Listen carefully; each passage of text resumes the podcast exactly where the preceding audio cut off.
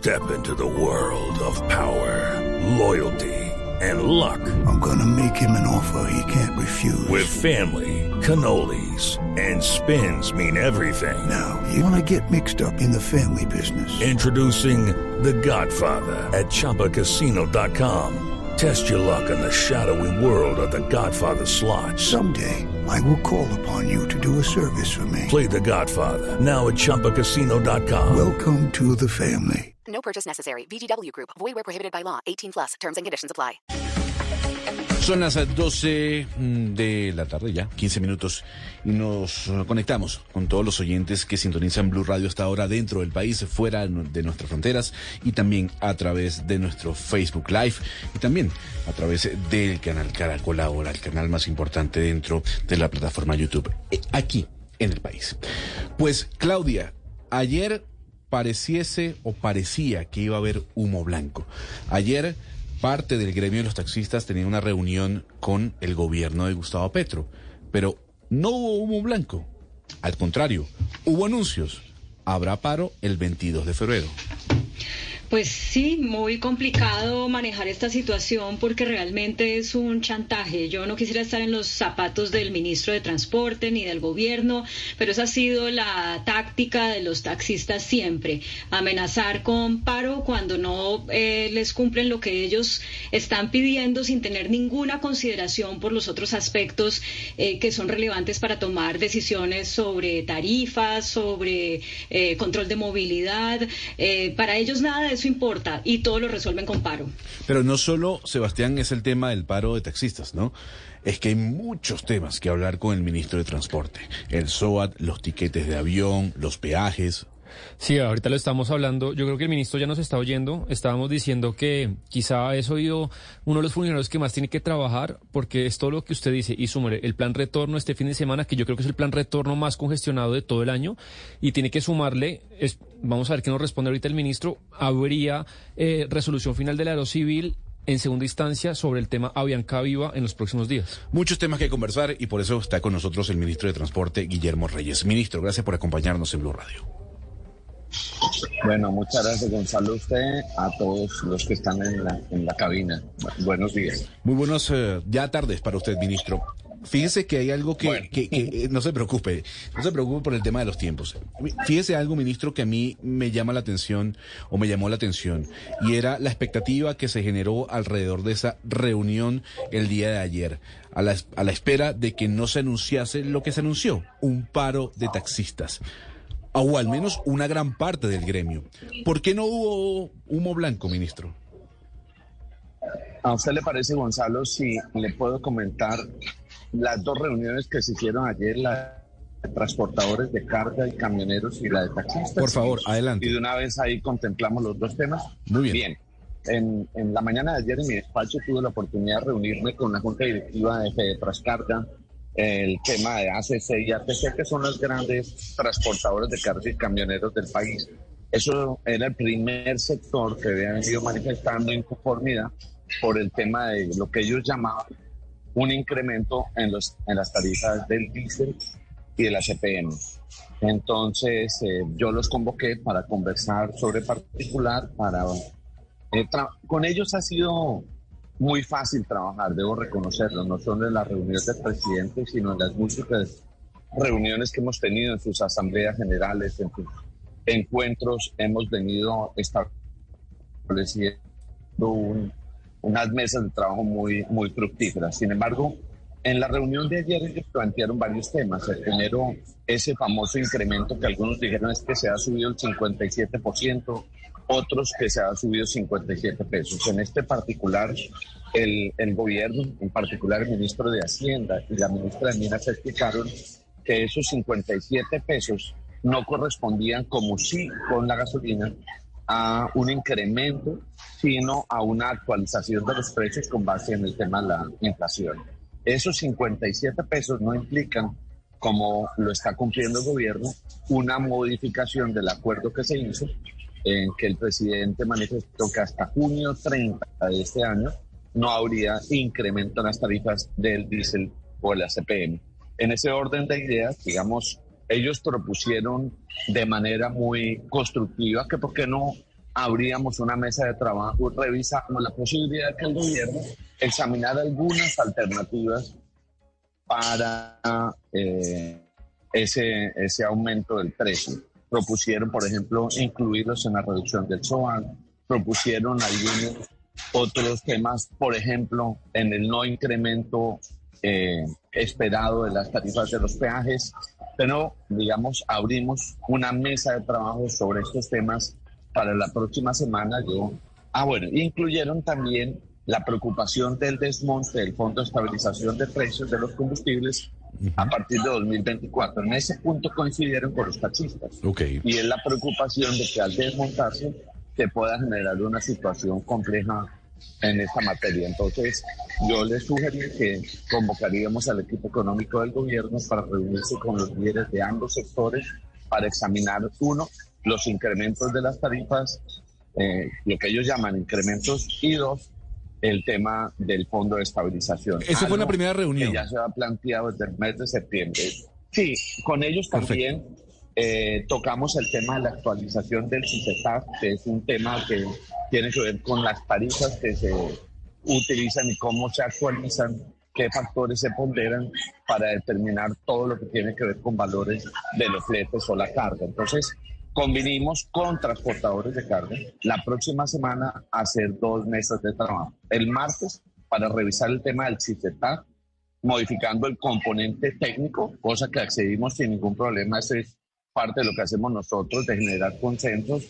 Y dos, revisar el tema de hasta qué punto con el Ministerio de Hacienda podríamos revisar el tema del SOAT. Ellos eh, permitieron que hiciéramos una declaración conjunta en la que simplemente manifestamos ambas partes que había toda la voluntad de trabajar en mesas de trabajo. La segunda reunión tuvo que ver con los taxistas. Aquí nos reunimos, o particularmente me reuní con un líder de un sector de taxistas. Aquí no es que uno diga que los taxistas están todos confederados como sí ocurre con las organizaciones de eh, transportadores de carga y camioneros Aquí está de un lado Hugo Espina, están las, eh, el sindicato de taxistas, están los taxistas de cada departamento. Entonces, cada uno tiene su planteamiento. Entonces, por ejemplo, Hugo Espina dijo, no, yo no estoy hablando de paro. Hay un sector que quiere hacer paro en, en los transportadores de Medellín y están hablando de un paro para el mes de febrero. Yo les dije, bueno, si estamos abriendo la posibilidad del diálogo, establecer unas mesas de trabajo, creo que el propósito de hacer un paro no se cumple. ¿Por qué se hacen los paros? Claro. Esta mañana había un bloqueo en el peaje de la vía de Cibaté que conducía a Mosquera. ¿Por qué se dio el paro? Porque las comunidades no encontraron que la gobernación de Cundinamarca al incrementar los precios tuviese en cuenta la comunidad. El gobernador se hizo presente y fijaron una fecha de reunión y se levantó el bloqueo. Es lo mismo acá. A los taxistas les estamos dando el espacio para reunirse, para que conversemos. ¿Ellos qué plantean? Ellos piden primero, tienen una, un planteamiento en el tema del biodiesel y el bioetanol. ¿Quién es el dueño del biodiesel? ¿Qué regulación hay sobre el biodiesel y el bioetanol? Y tienen pues eh, una posición bastante dura frente a los cañeros y a los eh, capicultores que manejan este tema y a la regulación del mismo. Vamos viendo los temas, porque es que, como lo, lo decía tal vez era Claudia, son temas muy complejos. Ya no es el tema del incremento de la gasolina o no, sino claro, en el tema del bioetanol. Pero, pero permítame ahí, ministro. En que... segundo lugar, si quiere. No, ok, termine, termine. No, no, es que le quiero consultar algo. Es No, que, son- para- para- por- porque el Claro. tiempo apremia. Y, y, y si bien es cierto, está haciendo to- toda una crónica de lo vivido el día de ayer en estas dos Sí. reuniones. Listo. Yo lo que quiero saber específicamente es. eh, It is Ryan here, and I have a question for you. What do you do when you win? Like, are you a fist pumper? A woohooer, a hand clapper, a high fiver. I kind of like the high five, but if you want to hone in on those winning moves, check out Chumba Casino. At chumbacasino.com, choose from hundreds of social casino style games for your chance to redeem serious cash prizes. There are new game releases weekly, plus free daily bonuses. So don't wait. Start having the most fun ever at chumbacasino.com. No purchase necessary. VGW Group. Void were prohibited by law. See terms and conditions. 18 plus. ¿Por qué Hugo Espina se levanta de la mesa? ¿Qué hace que Hugo Espina diga nos él vamos no- a paro? No, no, no. Él no se ha levantado a ninguna mesa. Al contrario, Yo hablé con él después de que sale el comunicado diciendo que van a hacer paro y le dije, vean, usted y yo no sé, sentamos a conversar y no hubo ninguna manifestación de paro porque el escenario de trabajar conjuntamente está. Por eso cuando se habla de un paro para febrero, pues yo he convocado que la próxima semana nos sentemos a conversar. Ellos, ellos plantean ese tema del biodiesel, plantean el tema de reficar, que qué ha pasado con el tema de reficar que podría impactar en reducir las tarifas de la gasolina, el tema de las flotas de taxi que se deben cambiar y una... Ministro. Aquí no estuve por medio del tema del incremento de la gasolina porque nosotros acordamos la reducción del SOAT no solo para motociclistas, sino para taxistas.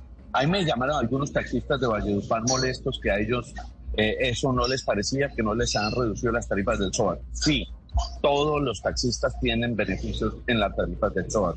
Entonces vamos a trabajar en estos temas. Yo aporté con Hugo Espina y los demás sectores que están eh, patrocinando una idea de un posible paro, de sentarnos a trabajar. Esa ha sido mi política en estos cinco meses en el gobierno, concertar.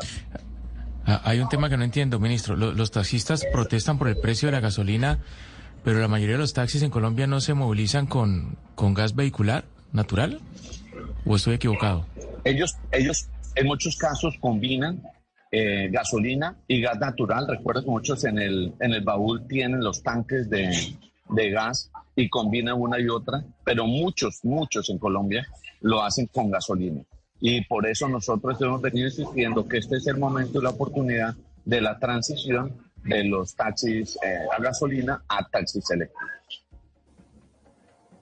Ministro, hay, hay algo en las peticiones del señor Hugo Espina que él es, digamos, tajante en la regulación de precios. Él dice regulación de etanol, regulación de biodiesel y es tajante en eso. Y como eh, si usted escucha la, si usted escuchó la entrevista que hizo acá los micrófonos de, de Blue Radio, prácticamente no tiene vuelta atrás. ¿Cómo negociar una petición tan tajante? Bueno, yo es que a veces con Hugo Espina es muy difícil descifrarlo porque es muy conciliador y cuando sale en las entrevistas es muy radical. Hugo Espina ha sido conmigo como ministro una persona muy asequible, con quien se puede conversar mucho. Y yo le dije, frente a este tema, yo no tengo la palabra. Quien tiene la palabra en materia de tarifas de bioetanol y biodiesel es la ministra de Minas y el ministro de Hacienda y propuse hacer una reunión con los equipos económicos. Entonces esto de, amenazar o chantajear, que sí hacen el paro, pues la verdad, ¿cuál es el mensaje que están enviando? Ministro, em, de pronto a usted le conviene invitar a Hugo Espina ahí a ese sitio donde está, porque con esa cava tan deliciosa que se ve detrás de usted, de pronto así llegan a un mejor, a un mejor entendimiento.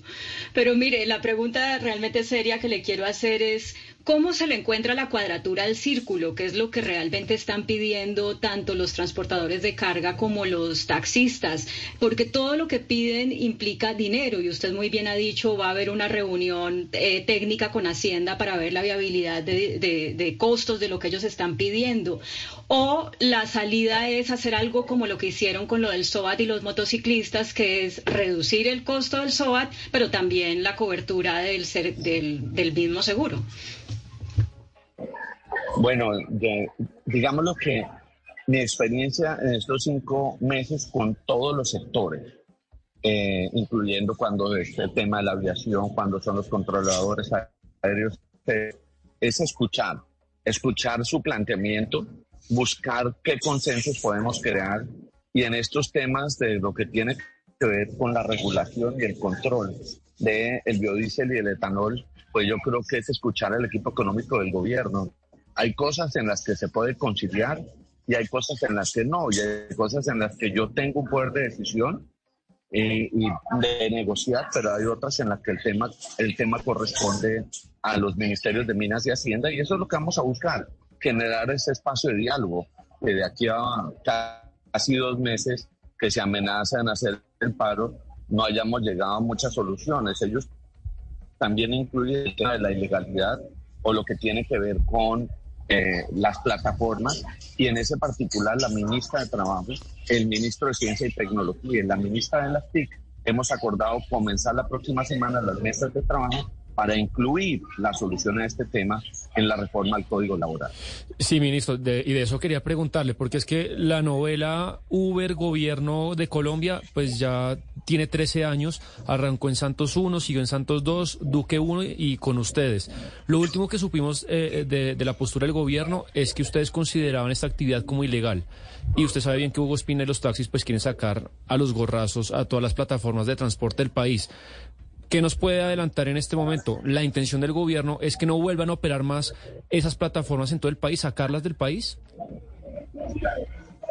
Mire, lo único que le tiene que quedar claro al país es que en este gobierno no hay excluidos. Todos deben estar incluidos. Cuando se hizo la reunión en Palacio del presidente con los taxistas, ellos salieron muy molestos y amenazaron un paro porque el presidente no les dijo que iba a acabar con las plataformas. ¿Qué dijo el presidente? El presidente dijo, hay que revisar cómo podemos resolver el tema de las plataformas. Es que no estamos hablando de mil, cinco mil personas, estamos hablando de más de 200 mil familias que viven en el país de las plataformas, pero no se queda atrás en todas las plataformas. Si usted se va a la Orinoquía, Amazonía, al Pacífico, a muchas zonas de la costa, tenemos la figura que se llaman los motocarros, y algunos a una motocicleta le llaman las eh, las eh, moto los mototaxis. Los mototaxis. Cuando yo menciono esa palabra, claro, ministro, pero me amenazan porque van a hacer un paro por Claro, yo, y lo que le entendemos es cuando usted dice que todos tienen que estar incluidos, pues yo le entiendo que todos y ahí yo incluiría a las plataformas, pero un poco, no sé si nos puede dar alguna línea, porque ustedes saben que los taxis dicen, oiga, es que las plataformas no pagan todos los impuestos y no tienen que pagar el cupo y todo esto. ¿Por dónde usted se imagina que puede haber una solución salomónica? Si nos puede dar algún, alguna guía. Correcto, eso fue lo que el presidente de la República dijo sobre particulares de las plataformas y la orden es que nosotros en este gobierno, en este periodo de este 2023, vamos a dejar el tema resuelto. No vamos a dejar que sigan pasando gobiernos sin dejar el tema de las plataformas decididas. Recientemente hubo un fallo de un tribunal administrativo, también ha habido fallos del Consejo de Estado sobre el tema de las plataformas y lo que vamos a hacer es unificar el lenguaje sobre el particular con una posición de gobierno que deje resuelto el tema de las plataformas. Pero a medida que vayamos avanzando, les voy comentando porque nosotros obviamente la ilegalidad no la patrocinamos, pero sí buscamos que la ilegalidad se vuelva legal. Esta es la forma de derrotar informalidad e ilegalidad. Eh, sí, ministro, pero, o sea, también la negociación no solamente depende de la voluntad de ustedes, sino de la voluntad de las plataformas. Y todos sabemos que hay plataformas más dispuestas a negociar para llegar a la formalidad que otras. Cuéntenos usted un poco qué plataformas considera usted que podrían, eh, digamos, llegar primero a sentarse con ustedes y llegar a un acuerdo. Hay unas en particular que están siendo difíciles, por así decirlo, como lo han sido en los gobiernos pasados. Para nada, yo he tenido ya varias reuniones con, la Asociación de, Representantes de Plataformas, con toda la disposición. He pedido que me acompañen a esas reuniones sectores del Congreso de la República y el gobierno y la idea es sentarnos todos a la mesa. Yo creo que esa es la forma en que el país debe resolver los temas. Lo mismo que está ocurriendo con los diálogos con los grupos armados al margen de ley Aquí hay que hacer lo mismo con la informalidad y la ilegalidad que hay en materia del sector transporte. Son las 12 y 33 minutos de la tarde. Estamos conversando con el ministro de Transporte, Guillermo Reyes. Oscar Montes, usted sabe que yo no hago vida acá, yo hago vida en Panamá. Pero me he dado cuenta que el estado de las vías y carreteras en Colombia, digamos que no es de aplaudir, ¿no? Así es, Gonzalo, y ese tema es uno de los temas que vamos a tratar con el ministro en esta entrevista. Eh, ministro Reyes, mire, eh, realmente la situación de, del estado de las vías en Colombia, de las carreteras, eh, se, ha convertido en un suplicio y sobre todo en, este, en esta temporada de vacaciones. La gente que retorna al, al interior del país o que ha llegado a la, a la región Caribe del interior del país constantemente está enviando videos del mal estado de las vías y eso contrasta con la, el incremento de los peajes. De tal manera que a mí se me gustaría que usted le enviara, ministro Reyes, un, un mensaje a, a estas personas que en este momento nos están escuchando en las carreteras de Colombia y que están padeciendo el suplicio del mal estado de las vías, ministro, y de la carestía o del incremento extraordinario en los peajes. Muy bien, eh, muchas gracias por la pregunta, muy pertinente en particular porque esta mañana cuando lanzábamos toda la estrategia de la Dirección de Tránsito y Transporte de la Policía, lo que más se me preguntó fue ese tema. En la reunión de ayer con los transportadores de carga y los camioneros, el presidente les dejó una tarea en el mes de octubre. Les dijo, yo quiero que ustedes sean los veedores de las vías concesionadas, para que nos digan en qué estado están vías, si los concesionarios están cumpliendo o no y eh, me entregaron ya esta madrugada una relación de vías de estas que son de las llamadas 4G y algunas vías nacionales, las que llamamos vías primarias, que presentan situaciones caóticas. Por ejemplo, la Ruta del Sol, en un tramo entre eh, Barrancas y lo que es el camino hacia eh, Puerto López, hay muchísimos huecos, unas vías abandonadas y hay que decirle a todos los que están preocupados por esta vía, por empezar, por citar una que quizá es la que más se me tiene preocupado hoy, ya hace tres semanas el, la ANI eh, adjudicó una eh, contratación para el mantenimiento y rehabilitación de esa vía que durante cuatro años quedó, digámoslo como dicen por ahí, al garete, abandonada sin recursos ni inversión.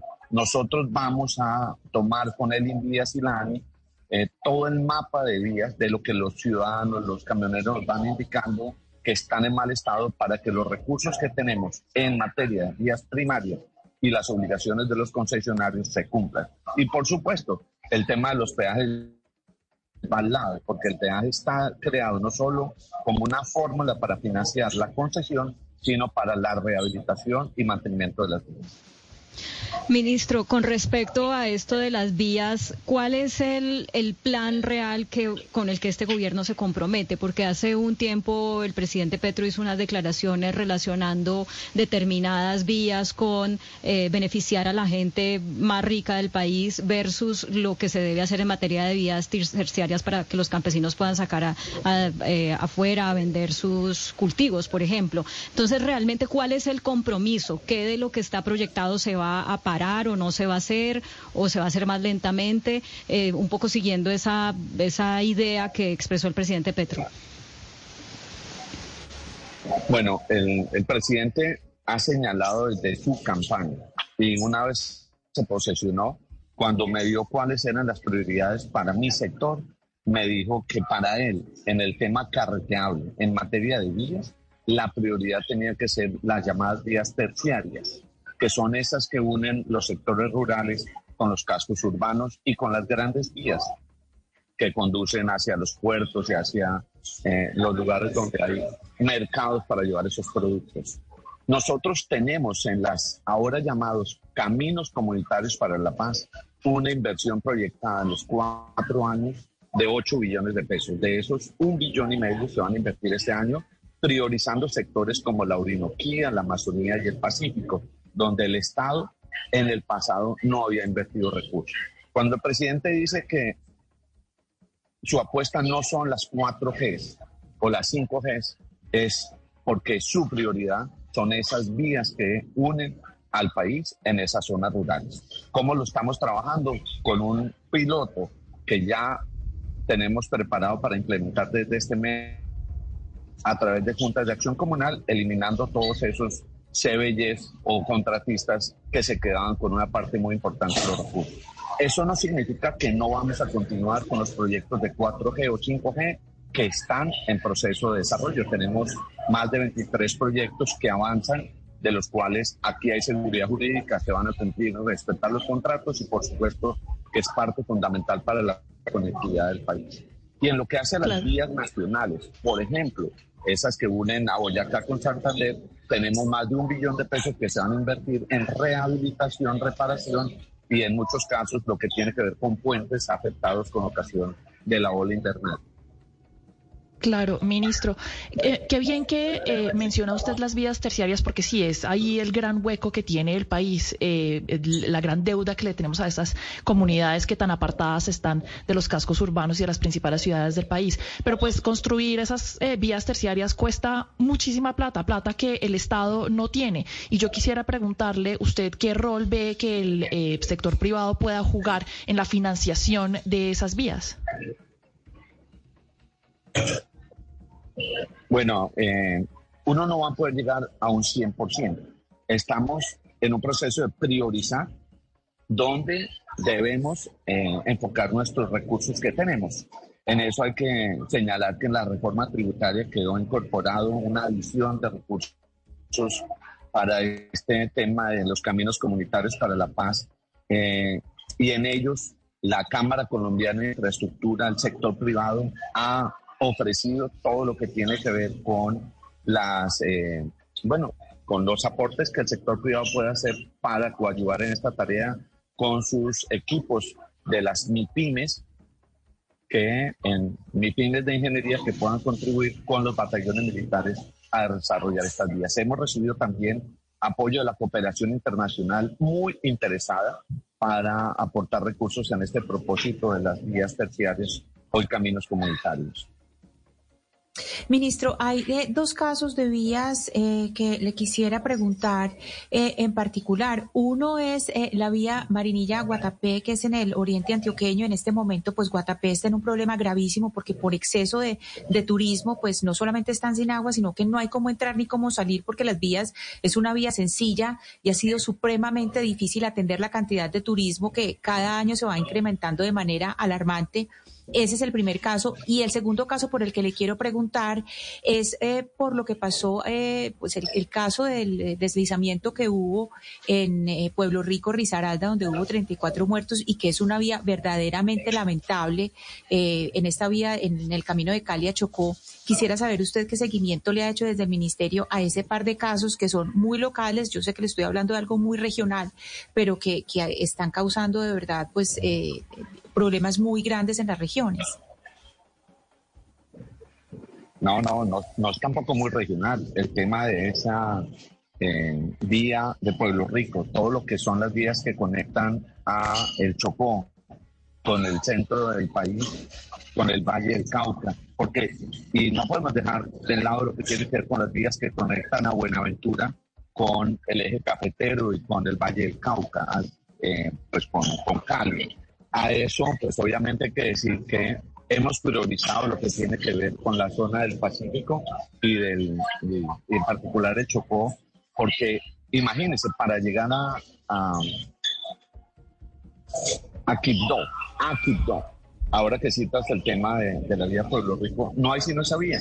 Y está el Indías poniendo los recursos y maquinarias para la reparación y rehabilitación de la misma y estamos buscando también por insistencia de la vicepresidenta de la República, cómo generar mayor conectividad entre el Chocó y eh, el centro del país. Entonces, a mí me parece muy importante eso que me están diciendo. Ojalá que todos los demás eh, casos de vías que tenemos en situaciones de muchas afectaciones como esta en Marinilla, Oaxaca, que hemos conversado con el gobernador de Antioquia, podamos asignarle recursos dentro de la priorización de lo que tenemos para mejorar la conectividad del país. Entonces, tomaré nota de ese tema de Marinilla Guatapé y como esta mañana lo dijimos en el tema de Costa del Sol, vamos a proceder a, a revisar con el INVIAS cómo asignamos recursos. Les recordamos que estamos conversando con el ministro de Transporte, Guillermo Reyes. Son las 12 y 42 minutos de la tarde, Sebastián. Y otro de los temas que hay que abordar con el ministro es el precio de la gasolina. Sí, nos devolvemos un poquito porque iniciamos con eso. Pero, ministro, bueno, ustedes heredaron un problema fiscal gigantesco con el subsidio de la gasolina. No es culpa de ustedes. Y ha mostrado la determinación para corregirlo. Pero es verdad que la inflación del, país es tremenda. No da señales de que, de que nos dé respiro. Ustedes van a seguir con el calendario de aumentos de, de quitar el subsidio de la gasolina, pase lo que pase, o quizá los últimos datos de inflación sí puede hacer que, que se reforme los planes que ustedes tenían? Bueno, yo en ese punto pues eh, me abstengo. Este es un tema más del ministro de Hacienda, es un tema que seguramente en el próximo Consejo de Ministros vamos a, a revisar, pero mal haría pronunciarme sobre un tema que escapa de mi competencia, aunque por supuesto tiene que ver e impacta muchísimo a mi sector. Aprovecho para hacer el comentario, ya que hablan de la gasolina, que también estamos revisando el tema de los tiquetes aéreos afectados por el incremento del IVA y el impacto que tendría la inflación en los mismos. Y, ese es un tema muy importante del cual le tenemos preguntas, ministro, el tema del sistema aéreo. Eh, más allá de las declaraciones que usted dio hace unos meses acá sobre el tema de que las aerolíneas tenían que ajustar su nómina para el tema de los precios, realmente si esto está en la cabeza de todos los colombianos, eh, eh, los tiquetes aéreos en Colombia son muy costosos por muchas razones. ¿Qué planes tiene usted para, para que este sector realmente pues tenga algún alivio o para que en el futuro, en el mediano plazo, pueda haber mejores tiquetes aéreos y mejores servicios de las aerolíneas que los servicios, los servicios vienen siendo realmente lamentables? Mire, sobre ese tema yo tuve la oportunidad cuando Blue informó lo que había sido mi declaración y yo salí y expliqué. Yo nunca dije que las aerolíneas deberían sacar gente, ni mucho menos. Dije que las aerolíneas, algunas planteaban como posibilidad para bajar las tarifas en tener reducciones de nómina, reducciones de temas como los counters, hacerlos más pequeños, pero nunca como una política de gobierno, jamás. Ayer hicimos una reunión muy importante. Estuvo la, y ese era un compromiso que yo hice a final de año, cuando entran, pues se sanciona la ley de reforma tributaria que sube y nivela la tarifa de los tiquetes en el IVA del 5% al 19%. Aquí entonces los tiquetes implican un aumento del 14% y ellos hablaban de que también podría tener un impacto el tema de los incrementos de precios de gasolina y lo que era la inflación. En, en la reunión de ayer, donde estuvo la directora ejecutiva de la IATA, estuvieron presidentes de Avianca, Latam, Cifly, todas las aerolíneas, ayer presencialmente, acordamos eh, sentarnos a trabajar rápidamente, todos, incluyendo a Desarrollo, incluyendo a la ANDE, y vamos a buscar qué medidas podemos tomar para impactar lo menos posible esos incrementos. Hay una realidad que no hay cómo modificarla mientras no haya otra ley y es la que el IVA sube del 5 al 19%.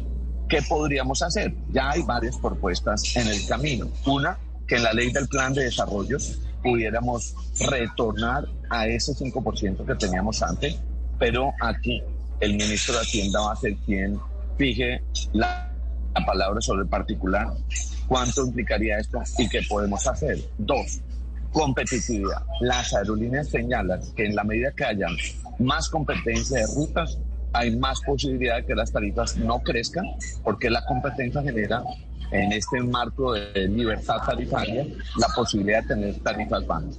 Hay un compromiso de todos, a todos nos interesa, por supuesto al gobierno, que buscamos cuidar el bolsillo de los colombianos, no impactar la inflación, las aerolíneas para no perder ese crecimiento impresionante que tuvieron el año pasado, a las agencias de turismo que dependen del tiquete aéreo. Nosotros tenemos unos comparativos entre las tarifas con el IVA y sin el IVA. Y aquí, por ejemplo, en los vuelos internacionales hay unos, hay unos cobros adicionales que se hacen que impactan seriamente el valor de los tiquetes, eh, unas tasas aeroportuarias, entre otras. Hay recursos importantes que tiene la aerocivil que podríamos revisar la posibilidad de que esas tasas tuviesen una modificación, para lo cual, por supuesto, estará el director de la aerocivil, pero ya hay una ruta, hay un cronograma y hay una voluntad de que ojalá este mismo mes tengamos medidas para el tema de los tiquetes aéreos. Ah, hay quienes creen, ministro, que las aerolíneas en Colombia hacen lo que quieren con los usuarios porque no hay competencia, porque persiste una especie de monopolio en el país.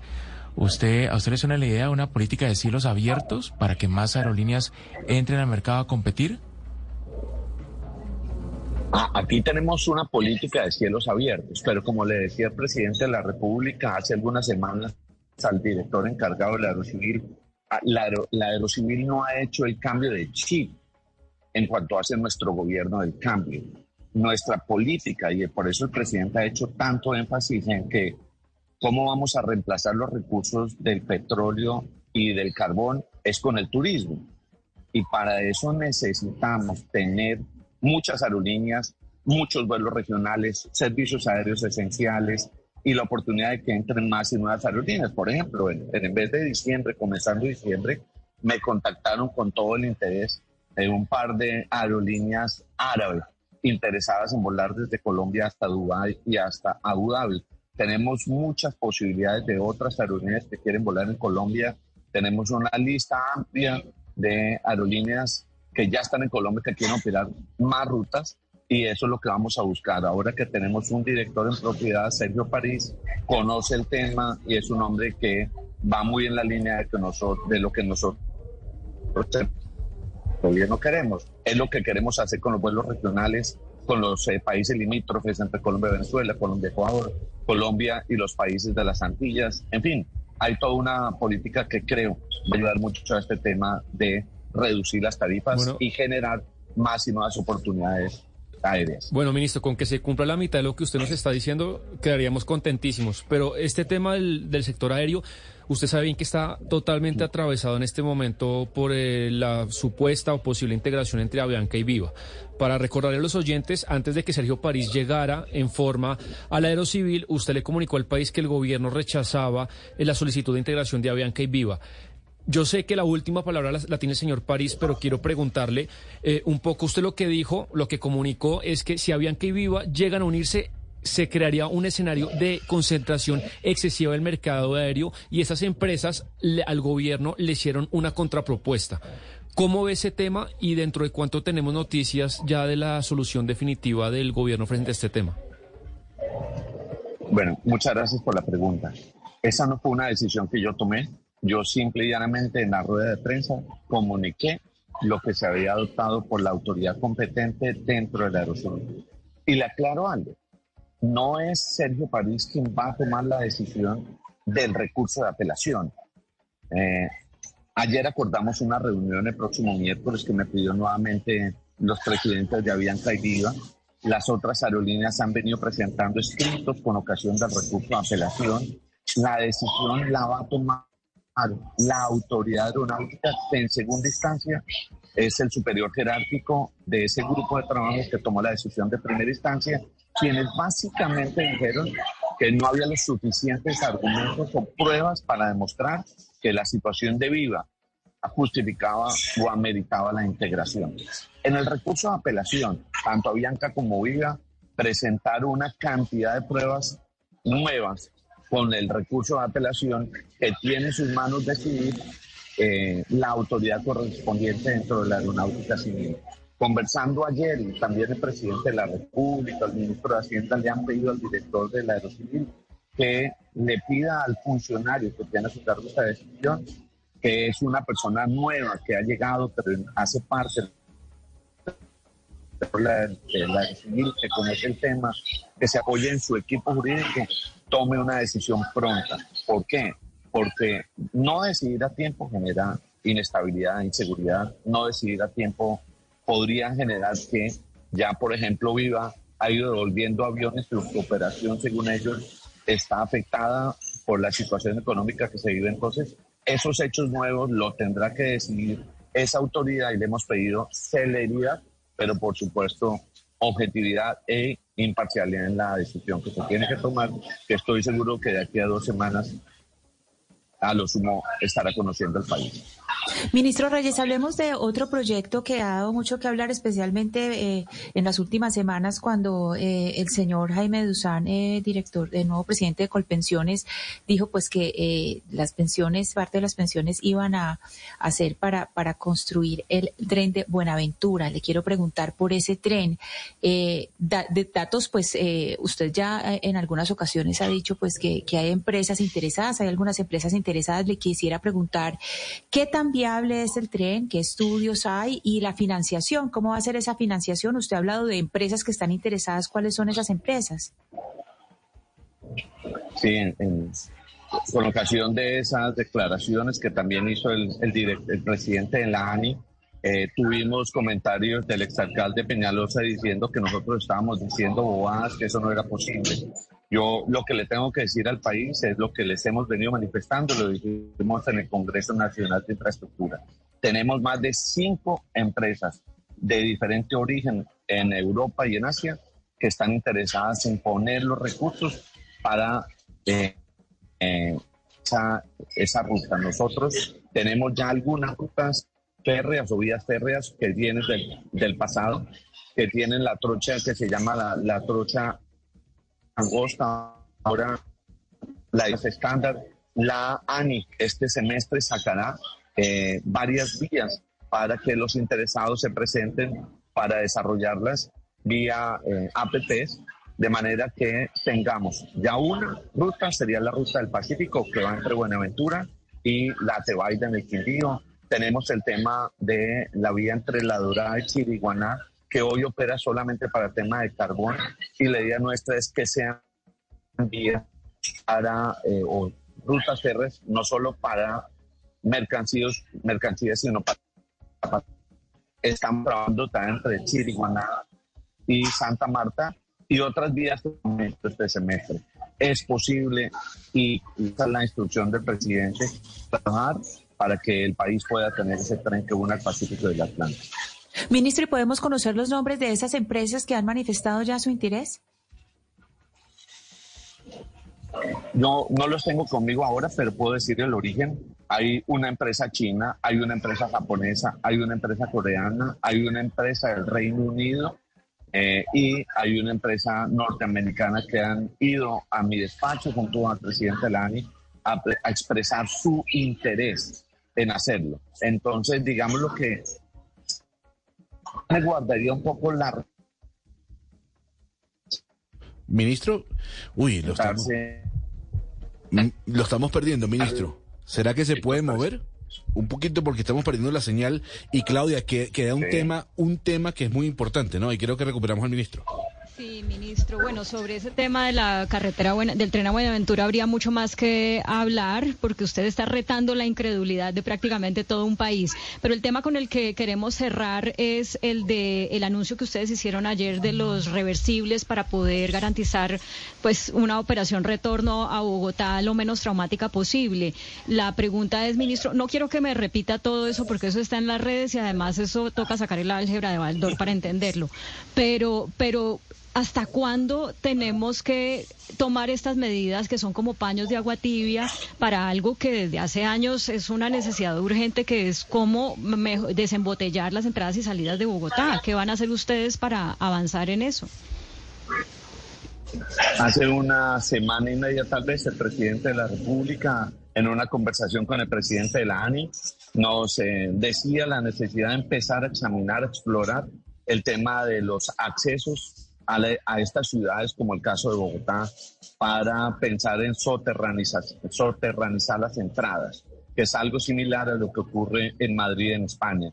Hay que empezar a, a proyectar esa posibilidad. La necesitan muchos. La semana pasada que estaba en Boyacá, y pasábamos por Paipa, el alcalde, el gobernador del departamento hablaban también del tema de lo que significa tener que atravesar la mitad de los municipios o las ciudades con afectación de la población. Pero pues yo creo que por ahora vamos a seguir trabajando con estas medidas mientras podemos consolidar una propuesta muy seria de cómo para el caso de Bogotá podemos subterranizar el, ingreso tanto del sur más que del norte, porque los ingresos de Chía, la eh, doble calzada de la séptima y las cinco calzadas de la autopista norte van a ser una solución importante para el país, pero no la ideal que necesitamos. Pues, ministro Guillermo Reyes, ministro de Transporte, yo creo que usted ha dado varios titulares en esta conversación de unos 45 minutos. Le agradecemos su tiempo por haber estado con nosotros en los micrófonos de Blue Radio.